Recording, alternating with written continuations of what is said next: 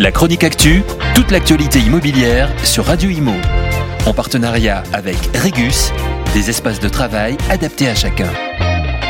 Fin septembre dernier se tenait la conférence HLM de l'Union sociale de l'habitat à Lyon. Et le moins que l'on puisse dire, c'est que les tensions entre Action Logement et le gouvernement sont apparues au grand jour. Au cœur de la brouille, la nouvelle ponction prévue au prochain projet de loi de finances 2023 de 300 millions d'euros dans le budget d'Action Logement pour le rebasculer vers le FNAP, le Fonds national d'aide à la pierre qui doit soutenir la construction et la rénovation de logements sociaux. Sur place, nos confrères du Moniteur révèlent une ambiance glaciale des propos très durs portés au devant du ministre du Logement Olivier Klein. Bruno Arcadipan, président du groupe Action Logement, parle d'une initiative budgétaire qui fait outrage aux salariés les plus modestes de notre entreprise et aux locataires du parc HLM frappés de plein fouet par la hausse des coûts de l'énergie.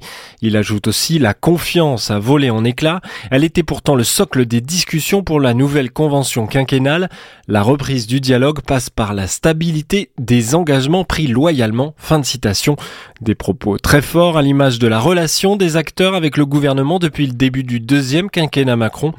Du côté des ministres, Olivier Klein, le ministre du Logement, n'a pas et Christophe Béchu non plus, ministre de la Transition écologique. Ce dernier n'était pas sur place, il avait deux jours plus tôt présenté ses pistes dans un discours, amplifier la rénovation avec un cap. 120 000 logements sociaux doivent être rénovés chaque année quand le nombre actuel tourne euh, autour des 100 000 logements rénovés, dont 80% de logements euh, qui possèdent une étiquette euh, du diagnostic de performance énergétique à F ou G.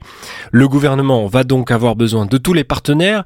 Cela donc de rediscuter sérieusement avec Action Logement dans les semaines à venir. La chronique actu, toute l'actualité immobilière sur Radio Imo. En partenariat avec Regus, des espaces de travail adaptés à chacun.